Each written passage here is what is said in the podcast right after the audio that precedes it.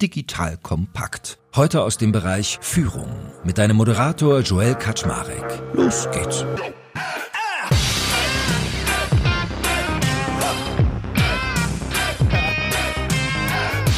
Hallo Leute, mein Name ist Joel Kaczmarek. Ich bin der Geschäftsführer von Digital Kompakt und heute ist wieder die liebe Lunja Haare an meiner Seite. Ihr wisst, die gute Lunja vom schönen Unternehmen Diconium ist Expertin für empathisches Führen und wir versuchen immer Unternehmen etwas an die Hand zu geben, wie sie sich für die Zukunft so aufstellen können, dass möglichst viele Menschen sich bei ihnen sehr, sehr wohlfühlen und Top-Leistung abrufen können. Und heute wollen wir das mal mit dem Fokus LGBTIQ Plus machen. Was das genau ist, werden wir gleich die Abkürzung auseinandernehmen, aber ich glaube, eigentlich kennt man das auf den Straßen Berlins und der Welt schon. Wir haben einen sehr, sehr spannenden Gast uns dafür ausgesucht, nämlich den lieben Stuart Bruce Cameron. Der ist tätig für die Ulala Group. Da ist er der Geschäftsführer und das müsst ihr euch vorstellen als eine LGBTIQ Social Business Organisation. Sprich, der liebe Stewart und sein Team beraten und unterstützen Unternehmen dabei, eine Arbeitsumgebung zu schaffen, in der sich alle Menschen wohlfühlen, aber natürlich mit Fokus auf LGBTQ. So, that being said, also ich habe jetzt schon ein bisschen außer Atem von all den Abkürzungen, aber erstmal schön, dass ihr beide da seid. Moin, moin. Moin, moin. Hallo zusammen. Vielen Dank für die Einladung. Hallo zusammen. Schön, dass du da bist, Stuart. Cool. Also ich uns dem lieben Stuart heute versprechen, dass wir irgendwie nicht den Erklärbär machen, weil man muss schon sagen, es ist ein sehr komplexes Thema, was sich alles äh, im Bereich LGBTIQ Plus abspielt. Aber wenigstens die Abkürzung werden wir mal ganz kurz auseinandernehmen, dass alle, die das nicht kennen, wissen, was darunter zu verstehen ist. Und wer tiefer eintauchen möchte, also wer wissen möchte, was ist denn eigentlich cis, was heißt denn intergeschlechtlich, was ist passing, was ist queer, was ist transgender, was ist transsexuell, kriegt hinterher in den Shownotes einen schönen Link, wo er alles politisch korrekt nachlesen kann, weil ich verstehe das schon. Stuart hat, glaube ich, recht. Das ist teilweise wirklich ein komplexes Thema und wir wollen natürlich allen dort gerecht werden und damit sich dort keiner ungerecht behandelt fühlt oder vergessen, machen wir das einmal mit einem Link und dann kann man alles sauber und entspannt nachlesen. Ist auch cooler, dann kann man uns mehr beim Reden zuhören, während man sich informiert. So, that being our set. LGBTQ I plus erklären. Oder je nachdem, das I packen manchmal an die eine, an die andere Stelle, ne? Ah, das macht jeder immer mal anders. Also erstmal ist es ein englisches Akronym und das verändert sich auch immer. Also das war früher, hieß es zum Beispiel nur LGBT. Das kommt aus dem Amerikanischen heraus. In Deutschland sagt man auch LSBT oder LSBTIQ oder alle anderen Buchstaben auch noch dazu. Wir sagen immer LGBTIQ.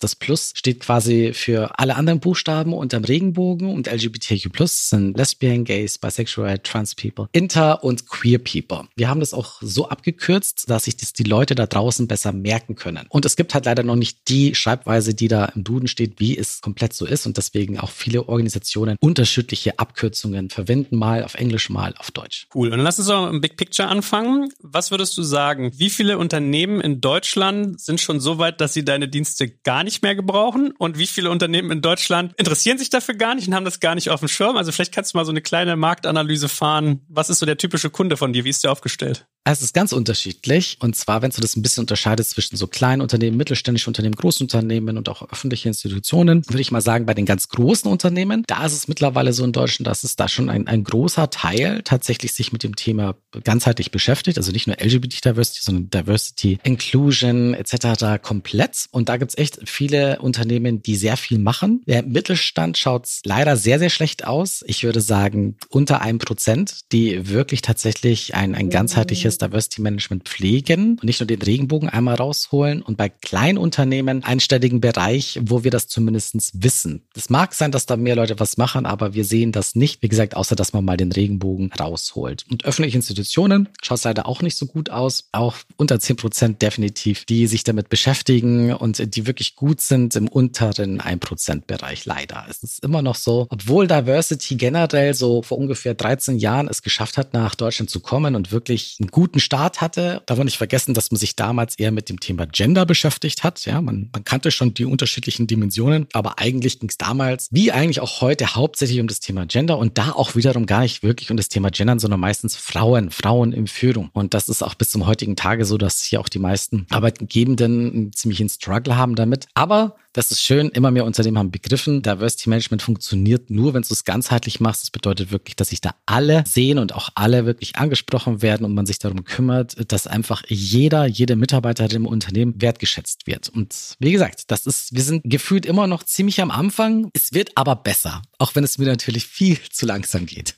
Gibt es eigentlich sowas in, in, eurer Sphäre? Also ich kenne Greenwashing, ich kenne Whitewashing. Gibt es auch sowas wie Rainbowwashing, dass Unternehmen zwar immer mal ihr Logo für eine Woche bei Facebook irgendwie Regenbogenfarben färben, aber ansonsten eigentlich gar nichts in der Richtung machen? Ja, absolut. Das ist leider auch in den letzten Jahren noch, äh, hat sich das verstärkt. Und zwar einfach, der Hintergrund ist, Diversity ist so ein bisschen im Vogue geworden. Ja, man hat gemerkt, sowas funktioniert und man kann ja damit auch Geld verdienen. Und das macht sich ja aktuell gerade schick, zumindest in unserem kulturellen Kreis. Ja, das ist nicht überall. Wenn du rüber gehst nach Polen, da schaut's anders aus. Aber hier ist es so mittlerweile schon so ein bisschen geworden, ach ja, dann man gibt sich so modernen Anstrich dadurch. Und dann verwenden sehr viele Unternehmen, gehen da ganz schnell in die Außenkommunikation. Also das ist dann immer so das Nummer eins Thema schlechthin. Bevor ich was intern mache, gehe ich erstmal raus und sage, schau mal an, wie offen wir sind. Und hier ist ein Regenbogen. Und dann vielleicht färben wir auch unser Logo in äh, Regenbogen und sagen dann irgendeinen komischen Spruch. Und damit hat sich's dann eigentlich auch. Und das ist teilweise absichtlich und teilweise unabsichtlich, dieses Rainbow Washing. Das bedeutet bei einigen Unternehmen, die wollen tatsächlich was Gutes machen, beziehungsweise nicht die Unternehmen, sondern einzelne Personen im Unternehmen, die, die sich dafür einsetzen und kämpfen, dass es hier einfach endlich mal besser und offener wird und die schaffen das, dass da mal was passiert, aber dann hat leider nur diese Kommunikation nach außen und nichts nach intern. Und ab und zu gibt es auch Unternehmen, die das tatsächlich bewusst machen, weil sie halt mitbekommen haben, dass es auch Markt, da ist sehr viel Geld drinnen und wenn wir diese Leute ansprechen, benutzen die unsere Dienstleistungen, kaufen unsere Produkte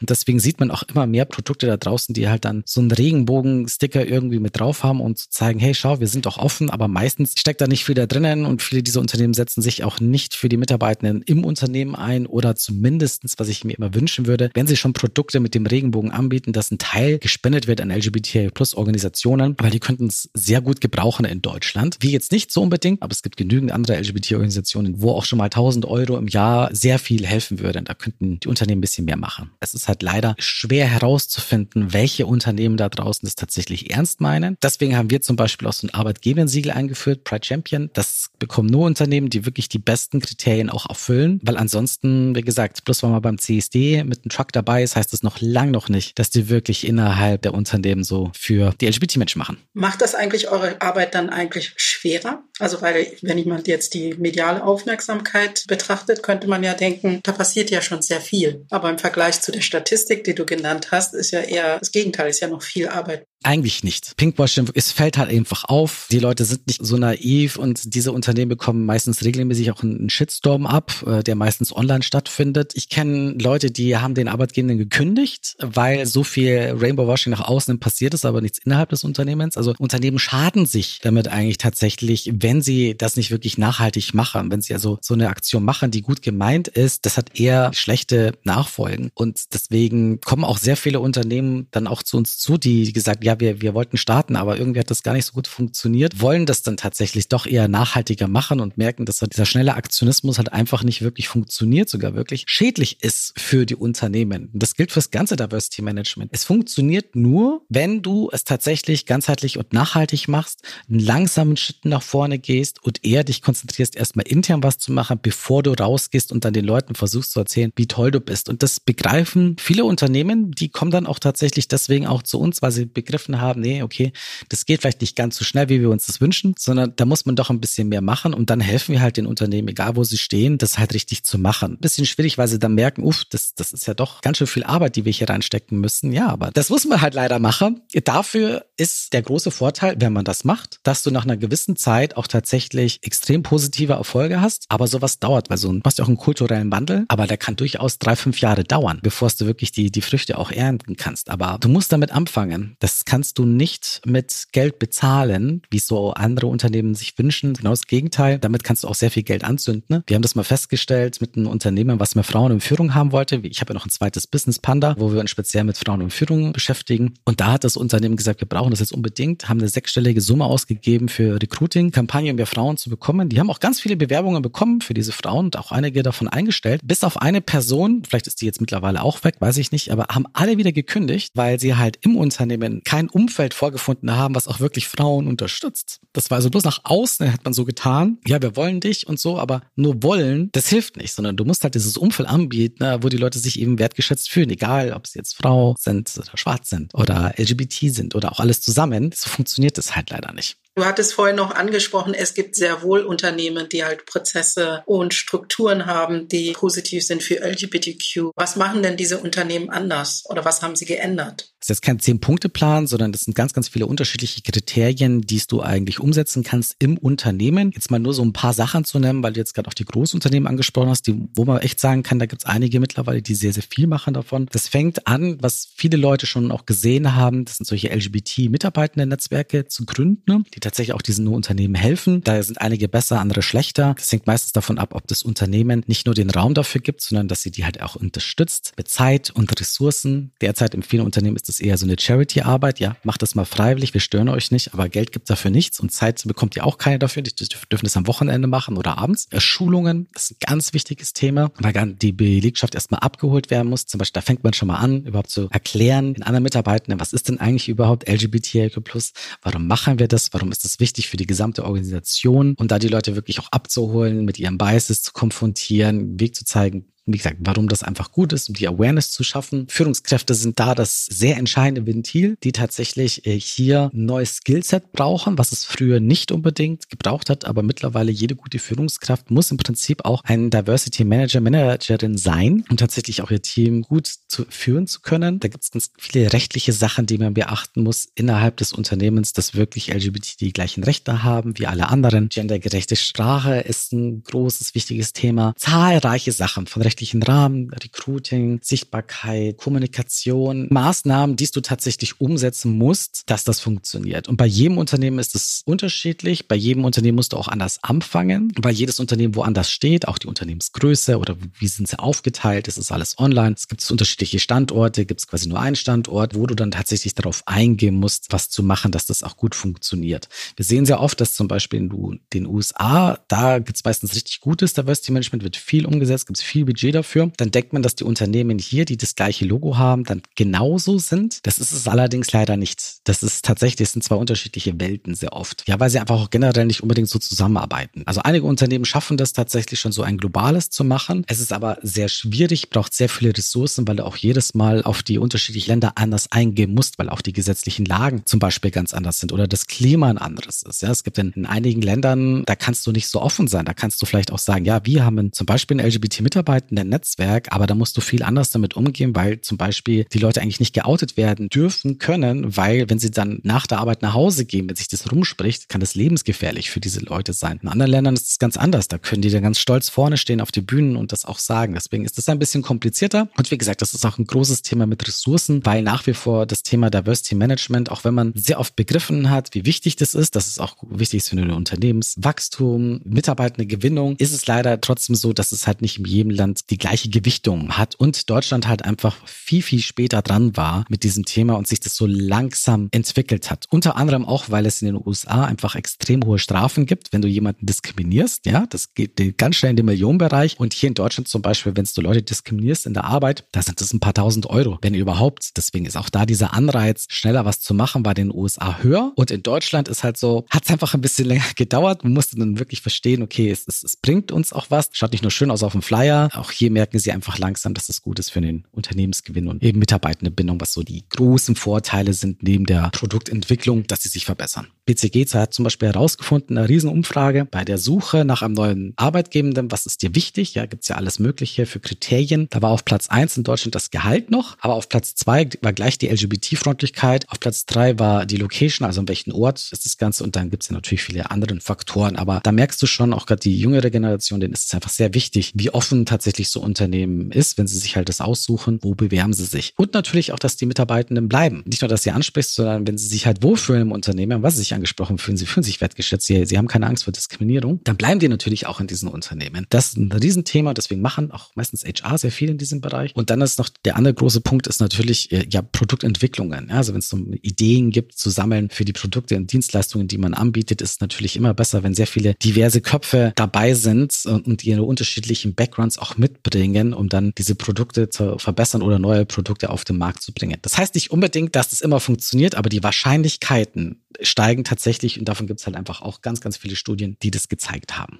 Wie weit muss man das denn eigentlich treiben, um da sag ich mal, einen guten Job zu machen und auch diese Früchte zu ernten, weil ich habe befreundete Unternehmer, die sagen, du, es ist mittlerweile bei uns so verrückt, es gibt teilweise Dinge, wenn wir uns zu irgendeiner Geschichte nicht äußern, habe ich den nächsten Tag gleich Leute, die mit Kündigung drohen, weil ich zu irgendeinem Thema, was zum Beispiel im Queer-Bereich ist, als Unternehmensleitung keine Stellung genommen habe. So, also wirklich mal ein Statement oder sowas zu posten. Also die Schwelle wirkt teilweise extrem niedrig und das hat so manchmal so den Eindruck von so einem gewissen Reizklima sogar bei manchen Begriffen und Themenbereichen. Ja, weil man noch nicht weiß, wo das Unternehmen halt steht. Das ist halt ein Prozess und der ist am Anfang schwierig und am Anfang sehr laut und weil die Mitarbeitenden einfach keine Zeit und keine Lust mehr haben, haben sie halt einfach höhere Erwartungshaltung und sie sehen halt auch andere Unternehmen machen das halt schon. Der Leidensfaktor, den man halt früher sehr stark hatte, weil es halt auch so war, okay, man war halt froh, dass man überhaupt einen Job hat, der ist halt bei vielen Leuten halt nicht so da oder sie sind halt High Potentials, bestens ausgebildet. Es gibt viele Bereiche, wo du kaum Mitarbeitenden findest und gerade diese Personen denken sich ja, egal wo ich jetzt das Geld verdienen kann, ja, dann gehe ich halt zu diesem anderen Unternehmen hin, wo ich eben dann so sein kann, wie ich bin und wo ich ja auch ein Unternehmen vorfinde, was dann auch meine Werte lebt und wo ich einfach weiß, das ist ein Unternehmen, das stimmt auch mit meinen Werten überein und da kann ich auch stolz drauf sein. Und wenn du halt ein Unternehmen bist, wo man das noch gar nicht weiß, wo du stehst, weil einfach früher Unternehmen sich politisch überhaupt nicht geäußert haben, also bis vor ein paar Jahren hat ein Unternehmen gar nichts gesagt. Wenn es irgendwas Politisches war da außen, man hat nichts gesagt, wir machen ja irgendwas, wir machen Autos, wir machen Becher, keine Ahnung, wir, wir müssen uns ja nicht zu sowas äußern. Und das hat sich halt einfach massiv geändert in den letzten Jahren, dass du auch als Unternehmen gewisse Haltung jetzt auch haben musst und dass das halt eben auch von den Führungskräften erwartet wird und vor allem von der Unternehmensleitung. Ich weiß, dass es für einige Unternehmen jetzt gerade sehr unangenehm ist, aber es ist nur so weit unangenehm, wenn du halt nicht das, was du predigst, nicht auch lebst, ja, weil alle Unternehmen haben Code of Conduct, die sagen, für was sie stehen und was ihnen wichtig ist und so etwas, aber sie werden halt da, daran jetzt auch gemessen. Und wenn du das halt da nicht machst, was du halt intern sagst, dann gibt's halt Probleme und deswegen sowas, wir sehen es jetzt auch gerade wieder bei der WM, da sind natürlich auch viele Sponsoren mit dabei und wenn du auf einmal in Katar jetzt als Sponsor dabei bist, dann darfst du dich jetzt gerade aktuell nicht wundern, wenn du halt dann online einen ziemlichen Shitstorm auch bekommst, ja. Auch selbst die Organisation davon, die früher, da gab es niemals Probleme oder zumindest es gab Probleme, aber die waren nicht so öffentlich. Das war nicht auf einer Weltbühne, aber mittlerweile, ja, hast du diese Themen, die sehr viele andere Themen überschatten, weil halt dann Sachen stattfinden, die nicht okay sind und wo man halt einfach jetzt über Menschenrechte spricht und dass das halt einfach wichtig ist. Wenn aber Unternehmen, Organisationen das nachhaltig machen und sagen, es ist ihnen wichtig tatsächlich, ja, dann funktioniert es auch wunderbar. Dann wird es quasi auch später nicht mehr so viele Probleme geben, weil du dann auch als Sponsor dich dafür entscheidest, bei was du mitmachst und da auch kritischer bist und nicht nur sagst, was bringt uns Reichweite, sondern können wir überhaupt mit dieser anderen Organisation, können wir überhaupt mit der zusammenarbeiten oder ist es halt auch gefährlich oder macht die Sachen, die mit unseren Werten halt nicht übereinstimmen? Weil man jetzt halt eben auch weiß, das kann einem extrem schaden, finanziell, aber auch Mitarbeitende, die dann einfach sagen, darauf habe ich einfach keine Lust mehr. Barilla zum Beispiel, die Pasta herstellt, die hat mal einen riesen Shitstorm abbekommen, weil sie so Familienwerte gesehen haben, es gibt nur Mann, Frau, Kinder, was anderes gibt's bei uns nicht und äh, die anderen müsst ja da nicht unsere Nudeln kaufen. Ja, da gab es einen weltweiten Boykott davon. Also das Unternehmen hat extrem dadurch gelitten, ne? aber der CEO hat es damals halt auch wirklich verstanden, okay, wow, ich habe das ja eigentlich gar nicht so gemeint, hat nicht funktioniert, haben sich hingesetzt, einen ganz tollen Berater äh, bekommen aus den USA, haben sehr viel gemacht, sehr viel investiert, Diversity Management aufgebaut, was es vorher nicht gegeben hat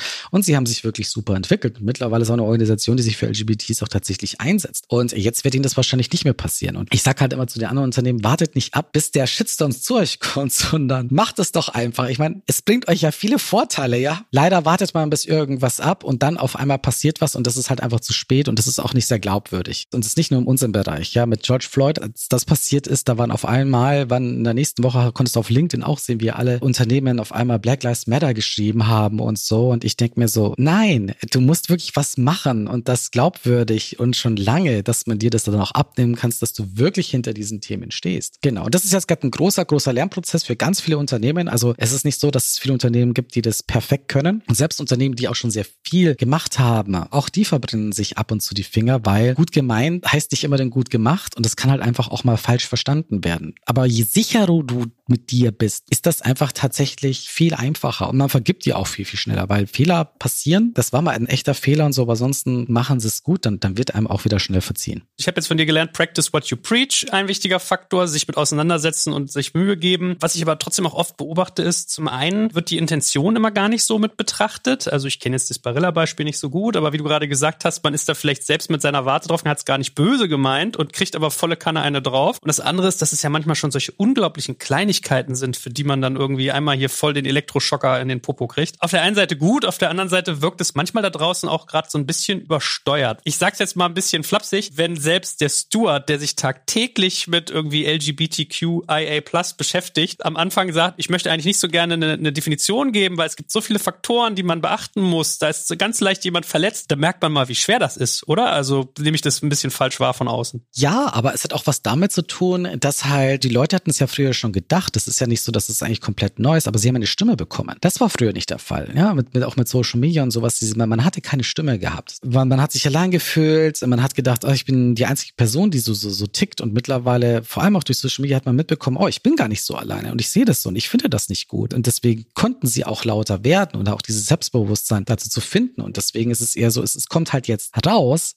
was vorher aber schon war. Man hat eine gewisse Macht jetzt. Man kann das verbalisieren, man kann rausgehen und man kann andere Leute mit schaden. Man muss sich nicht immer selbst stehen, auch wenn es leider immer noch passiert. Wenn Leute rausgehen und was anprangern, dann, dann schadet es oft leider auch meistens ihnen selber. Aber mittlerweile eben auch der anderen Seite. Es wird halt jetzt quasi so ein bisschen aufgeräumt, ja. Und man merkt halt einfach, nee, so, so wie es war, geht's halt nicht mehr. Und dieses System, wie es früher war, wir reden immer davon in Unternehmen, dass doch eigentlich wichtig ist, dass die Leute an Jobs kommen, weil sie so gut sind, weil sie so talentiert sind, weil sie so passend sind, ja. Das stimmt doch nicht. Wenn du den Nachschuss bei den meisten Unternehmen, wenn du dann nur siehst, weiß, männlich, ein bestimmtes Alter mit den gleichen Herkünften und sowas, willst du mir echt erzählen, da gibt's keine Frau, die diesen Job nicht genauso kann oder eine Queerperson oder etc. Natürlich. Es ist halt einfach nach wie vor so, dass es auch nach wie vor so in der, in der Jobwelt so ist, dass jeder dritte Job über Netzwerke vergeben werden und nicht daran, was für ein Skillset äh, diese Person mitbringt. Aber wie gesagt, mittlerweile wird es halt einfach öffentlich kritisiert und auch zu Recht, weil es halt einfach auch nicht stimmt. Deswegen glaube ich, haben wir jetzt eine gewisse Zeit, wo das alles ein bisschen sehr laut sein wird, bis es halt fair zugeht. Und bis dahin finde ich das auch absolut gut und richtig so. Und ich weiß, dass es gerade für privilegierte Menschen, die meistens weiß männlich cis sind, ist es tatsächlich teilweise nervig.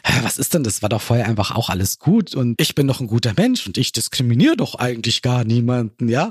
Und die kriegen das jetzt und ach, jetzt bloß, weil ich das mal falsch gesagt habe. Ja, aber weil du das halt immer falsch gesagt hast, weil du immer diskriminiert hast und jetzt sagen wir es dir halt einfach, weil wir keinen Bock mehr haben, uns damit zu beschäftigen.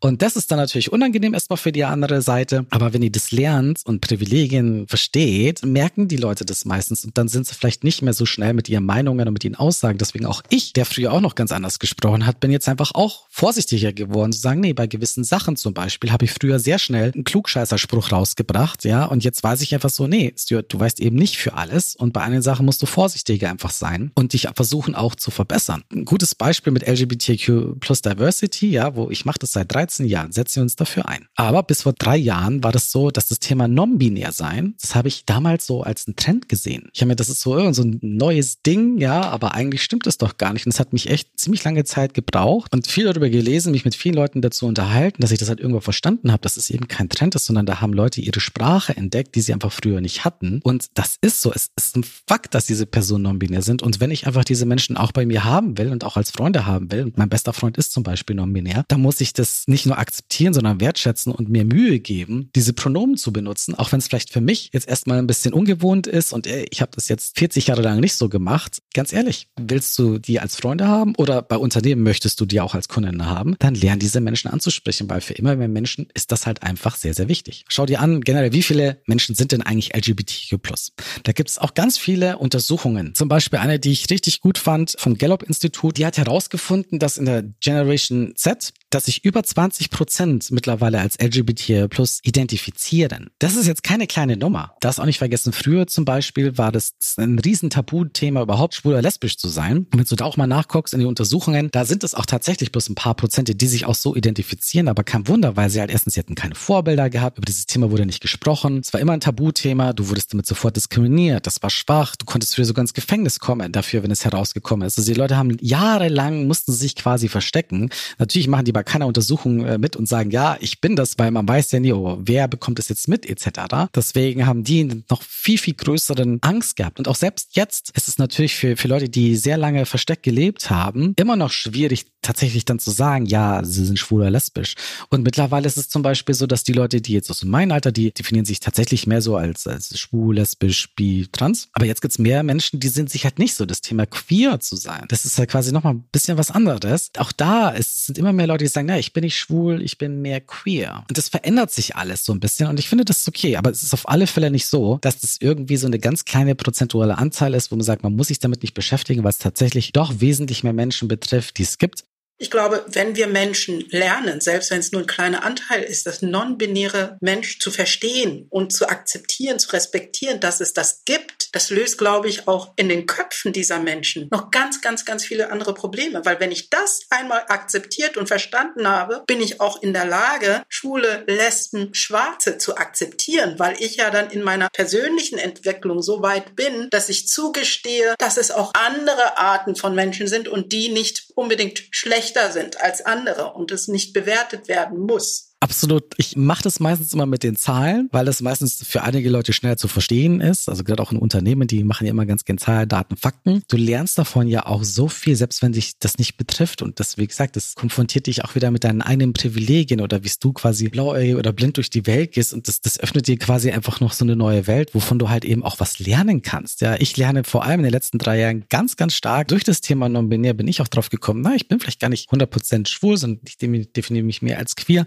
Du wirst mit solchen Themen öffnest du dich einfach für alle anderen Themen eigentlich auch, weil du dich einfach anfängst zu beschäftigen. Und Diversity ist halt so ein großes Feld. Nicht nur LGBTIQ+, das ist eins davon, ja. Das musst du in deinem täglichen Leben integrieren und in deinen Sichtweisen und deinen Glauben, wie du auf Menschen zugehst, dass du halt lernst, so eine gewisse Offenheit mitzubringen und dass wenn du mit etwas Kontakt kommst, was dir nicht klar ist, was du nicht kennst, nicht gleich so die Hand davor zu halten oder so das zu blocken, sondern einfach dafür offen zu sein, neugierig und das versuchen zu verstehen und davon zu lernen. Je mehr du davon lernst, das hilft dir persönlich so unglaublich viel. Und das ist egal, ob es im Privaten ist oder auch auf der Arbeit, dass du dann, wenn du eine Führungskraft bist, dass du mehr, mehr wertgeschätzt wirst von deinem Team, dass man dir mehr zuhört, dass man dir mehr folgt, weil du tatsächlich einfach auch wirklich diese Offenheit hast und die Leute wertschätzt, egal was sie quasi mitbringen, weil du einfach dafür offen bist. Und wenn du das nicht tust, wird es halt keine so große Gefolgschaft einfach geben, weil Leute, das nervt. Sie wollen wertgeschätzt werden, sie wollen ernst genommen werden und sie wollen auch, dass du verstehst, wo sie vielleicht auch ihre Probleme und ihre Herausforderungen haben. Und wenn du es nicht machst, dann gehen sie halt. Aber dann mal eine bisschen blasphemische Frage. Wird ja viel über, also beim Thema Frauen in Führungspositionen wird ja viel über Quote geredet.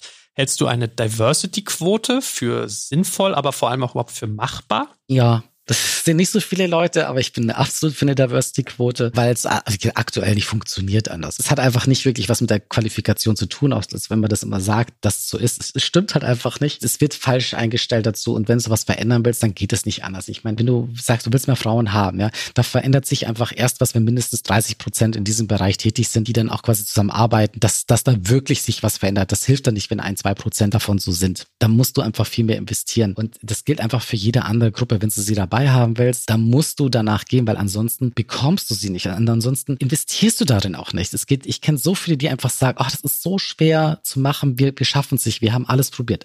Hast du wirklich alles probiert? Ich glaube nicht, weil du musst einfach, um gewisse Leute anzusprechen, musst du dir einfach mehr Mühe geben. Kleines Beispiel, wenn wir eine Messe machen hier, ja, die unsere Jobkarriere-Messe Sticks and Stones für LGBTQ+. Wenn ich da sage, hier, wir machen Aufruf für das Speaker-Programm, da habe ich im Prinzip 90 Prozent Männer, die sich da bewerben, 10 Prozent Frauen. Und wenn ich aber sage, nein, ich möchte aber ganz gerne mehr Frauen oder weiblich gelesene Personen haben, muss ich mir mehr Aufwand machen. Ich muss mehr Leute dir ansparen. Ich muss dafür mehr machen. Auch mir zu überlegen, warum ist es eigentlich überhaupt so? Ja? Warum spreche ich hier tatsächlich nur Männer? Was ist denn, warum sind da die Frauen nicht? Ich habe damals, auch mit der Sticks and Stones, da war das das erste Mal so, wir hatten drei Prozent Frauenanteil gehabt als Besucherinnen bei der Sticks and Stones beim, beim ersten Mal. Ja, ich habe auch immer gesagt, ich habe doch keine Probleme. Warum kommen die nicht? Schwachsinn natürlich, sondern ich musste auch lernen, was mache ich hier eigentlich verkehrt? Wir haben viel davon gelernt. Wir haben haben vieles umgesetzt und im dritten Jahr hatten wir 48 Prozent Frauenanteil gehabt auf der Messe. Ich habe ja kein Problem mit jemandem, das ist halt nicht Wertschätzung und dadurch gewinnst du halt auch niemanden. Deswegen, das würde schon helfen, das einfach ein bisschen mehr auszugleichen und einfach den, den Druck zu erhöhen, auch sich wirklich Mühe zu geben, dafür zu investieren. Ist es einfach? Nein. Du kannst alleine in Deutschland kannst du nicht einfach danach deinen Mitarbeitenden fragen, bist du jetzt LGBTIQ+, ja, und das in irgendwelchen Systemen vermerken. Kannst du dich machen. DSVGO etc.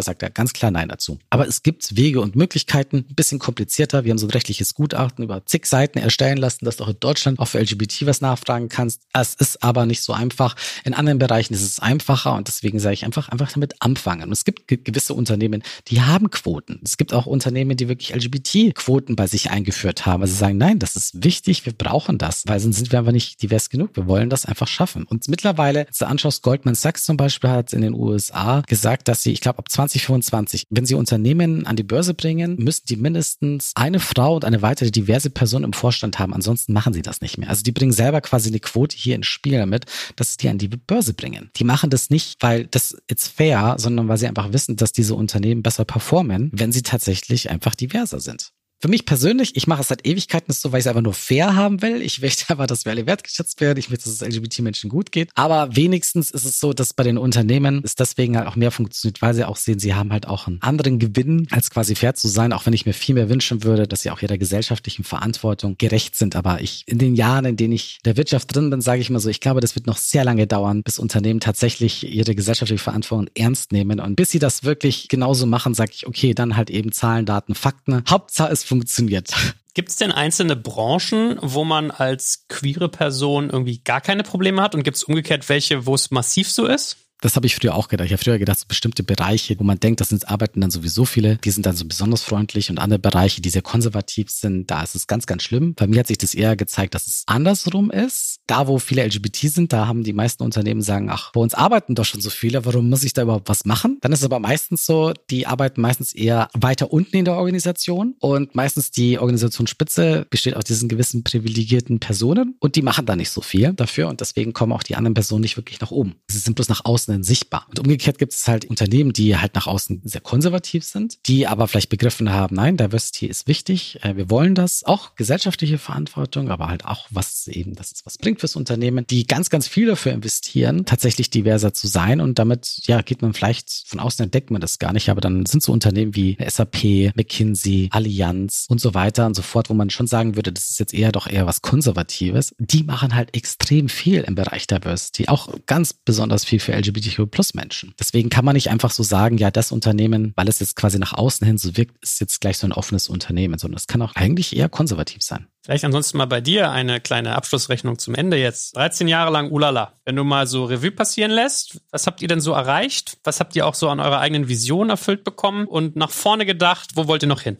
Das ist gar nicht so einfach. Weil erstens mal, wir sind ja nicht der einzige Player hier auf dem Markt in Deutschland, die versuchen tatsächlich, dass die Gesellschaft und wir vor allem natürlich die Arbeitswelt LGBT-freundlicher zu machen. Deswegen, es hat sich sehr viel getan. Als ich gestartet habe, es war eine Handvoll Unternehmen, die ich finden konnte, die überhaupt was in diesem Bereich gemacht haben. Äh, jetzt schon ein paar hundert. Würde ich sagen, das waren wir? Nein ich würde sagen, dass da einfach ganz, ganz viel dazu beigetragen haben, ganz, ganz viele Akteure auf diesem Markt, die tatsächlich dafür gesorgt haben, dass das hier offener wird und dass die Unternehmen das ernst nehmen. Wir haben bestimmt unseren Beitrag dazu geleistet, aber ohne die anderen gemeinsamer Effort. Ich freue mich darum, dass wir es tatsächlich geschafft haben, ein etabliertes Unternehmen zu werden, was es am Anfang nicht war. Wie gesagt, ich war eine One-Man-Show, die da gestartet ist und äh, bin jetzt sehr stolz, dass wir ein Team sind von 22 Leuten, die wirklich nichts anderes machen, als sich für LGBT-Menschen am Arbeitsplatz einzusetzen einsetzen in unseren unterschiedlichsten Projekten, Events etc., dass wir extrem viele Unternehmen beraten können, dass wir ganz viele LGBT-Menschen miteinander vernetzen, monatlich hunderte Menschen in LGBT-freundlichen Arbeitgebenden gebracht haben. Aber wie gesagt, das war nie wir alleine. Das waren immer ganz, ganz, ganz, ganz viele Akteure. Und so für die Zukunft, was ich mir eigentlich gewünscht hätte, dass wir schon weiter sind. Also generell gesellschaftlich weiter sind, in der Politik, in der Wirtschaft. Für die Unternehmen habe ich mir gedacht, naja, Unternehmen machen doch das, weil es bringt ihnen was. Und das ist doch die, wie du vorher schon gesagt gesagt hast, die Aufgabe der Unternehmen ja auch erfolgreich zu sein wirtschaftlich. Und habe dann relativ spät mitbekommen, na ja, eigentlich ist es das, das Ziel der Unternehmen, aber leider ist halt das so mit generell Diversity Management so, dass es aber auch bedeutet, dass Macht abgegeben werden muss. Und dass auch Leute, die gerade an Positionen sitzen, die sehr mächtig sind, die merken, ups, wäre für mich auch schlecht. Und die halt dann diese Themen nicht so pushen, weil sie würden da dadurch vielleicht auch ihren Posten verlieren. Und deswegen dauert es halt einfach so lange, weil halt nicht jeder an das Unternehmen denkt, sondern halt auch teilweise teilweise nur an sich. Das, das, das hätte mir gewünscht, dass es schneller vorangeht, aber es geht den richtigen Weg. Das ist schon mal super. Und wo sehen wir uns? Ich habe keine Glaskugel, wo ich reinschauen kann. Was ich mir wünschen würde, ist, dass wir nach wie vor quasi das, was wir jetzt machen, vielleicht noch mal ein wenig größer, mit noch ein bisschen mehr Impact und noch mehr Spaß tatsächlich vorangehen können, weil ich sehe nicht, dass in den nächsten 20 Jahren das alles LGBTQ plus friendly ist und dass wir da keine Herausforderungen mehr haben, sondern ich sehe das immer noch ein sehr, sehr langer Weg. Wir hoffen, dass wir einfach helfen können, dass es ein wenig schneller geht. Eine Sache, die ich mir echt wünschen würde, das nervt mich seit Jahren, ist, dass das die LGBT-Menschen stärker zusammenarbeiten. Das ist so in der Vergangenheit sehr oft so gewesen, dass wir, ja, wir sind auf die Straße gegangen, ja, um zu demonstrieren oder wir konnten auch uns gut daten, das haben wir dann gelernt. Auch die sozialen Apps, ja, die haben da so ein bisschen geholfen äh, dazu, aber ansonsten haben wir dieses Potenzial noch nicht erkannt, dass wir uns auch viel mehr gegenseitiger unterstützen sollten, füreinander da sein und uns helfen, was tatsächlich äh, andere Dimensionen schon geschafft geschafft haben. Es ist wirklich so, dass das Frauennetzwerke, die sind so massiv gestiegen in den letzten Jahren. Das gab es früher weniger. Da war das eher politisch gesehen. Aber jetzt auch so ein Karrierenetzwerke, wo sich Frauen gegenseitig unterstützen. Das ist wirklich in den letzten zehn Jahren so krass gestiegen. Ja? Und das ist schön zu sehen. Und das würde ich mir aber wünschen, auch für unsere Community, dass wir uns da mehr unterstützen und dass wir auch mit Prouder, das ist so quasi unser Community, die wir hier gerade eben pushen, dass wir die da stärker zusammenbringen können und uns gegenseitig im Karriere, im Jobbereich mehr zu unterstützen. Cool. Stuart, liebe Lunja, herzlichen Dank. Ich danke euch auch für eure Geduld, dass ihr mein, das Eichen meines Kompasses hier aushaltet und noch nicht schreiend weggerannt seid. Vor allem Lunja, die das, glaube ich, einmal im Monat gefühlt hören muss. Ich fand, das hat viel Spaß gemacht. Also ich, manche Fragen traut man sich ja gar nicht zu stellen, aber ich fand das sehr stimulierend und habe viel mitgenommen. Von daher von meiner Seite schon mal ganz, ganz herzlichen Dank. Ja, vielen Dank auch von meiner Seite. Es hat mir viel Spaß gemacht. Das ist für viele, die das draußen zuhören, genau das Richtige, was du nachfragst, weil es die Leute halt interessiert, aber trauen sich halt eben nicht zu fragen. Ich finde es wichtig, über sowas offen zu sprechen. Wir sind auch alle noch nicht super weiß. Ich selber mache so viele Fehler. Also ganz ehrlich, wenn dann Leute da draußen glauben, bloß weil eine Person irgendwie vielleicht ein bisschen diverser ist, ja, ganz ehrlich, wir haben auch unsere Biases. Auch wir machen extrem viele Fehler. Allein vorher, als ich hier bei meinem Bestie gesprochen hat, alleine hier habe ich wieder schon falsch gegendert, weil das in meinem Kopf noch anders gespeichert ist und ich muss mich darauf konzentrieren. Es ist wirklich okay, da einfach in, in diesem Bereich auch, auch Fehler zu machen, einfach versuchen davon zu lernen und einfach immer mal ein bisschen besser zu werden und auch ein bisschen verzeihen zu können. Zu verstehen, wenn andere Leute das vielleicht noch nicht verstehen oder dass sie es vielleicht falsch machen, dass es noch nicht bedeutet, dass diese Person gleichzeitig böse ist oder ein Sexist, Rassist, äh, LGBT-Feind. Das ein dummer Spruch vielleicht mal war, aber dass die Person das halt noch nicht weiß und dass wir eher versuchen, mit der Person einfach zu sprechen und dann herauszufinden, dass die meisten Leute eigentlich gute Menschen sind. Die wollen auch, dass es den anderen Leuten gut geht. Das ist ein schönes Ende, Stuart. Vielen Dank. Fragen heißt ja eigentlich, dass man gewillt ist zu lernen. Und das finde ich super wichtig, dass wir uns das erhalten, weil wir können diese Probleme nur im Dialog lösen. Und im Grunde sollten wir auch mal darauf vertrauen, dass die meisten Menschen im Grunde gut sind und es auch gut miteinander meinen. Sei es auf der fragenden Seite oder als die aktiven Vorschreiter, die versuchen, für bestimmte Gruppen Lösungen zu forcieren. Danke. Danke euch. Danke fürs Zuhören beim Digital Kompakt Podcast. Du merkst, hier ziehst du massig Wissen für dich und dein Unternehmen heraus. Wenn du mit uns noch erfolgreicher werden möchtest, abonniere uns auf den gängigen Podcast-Plattformen. Und hey, je größer wir werden, desto mehr Menschen können wir helfen. Also erzähl doch auch deinen Kolleginnen und Kollegen von uns.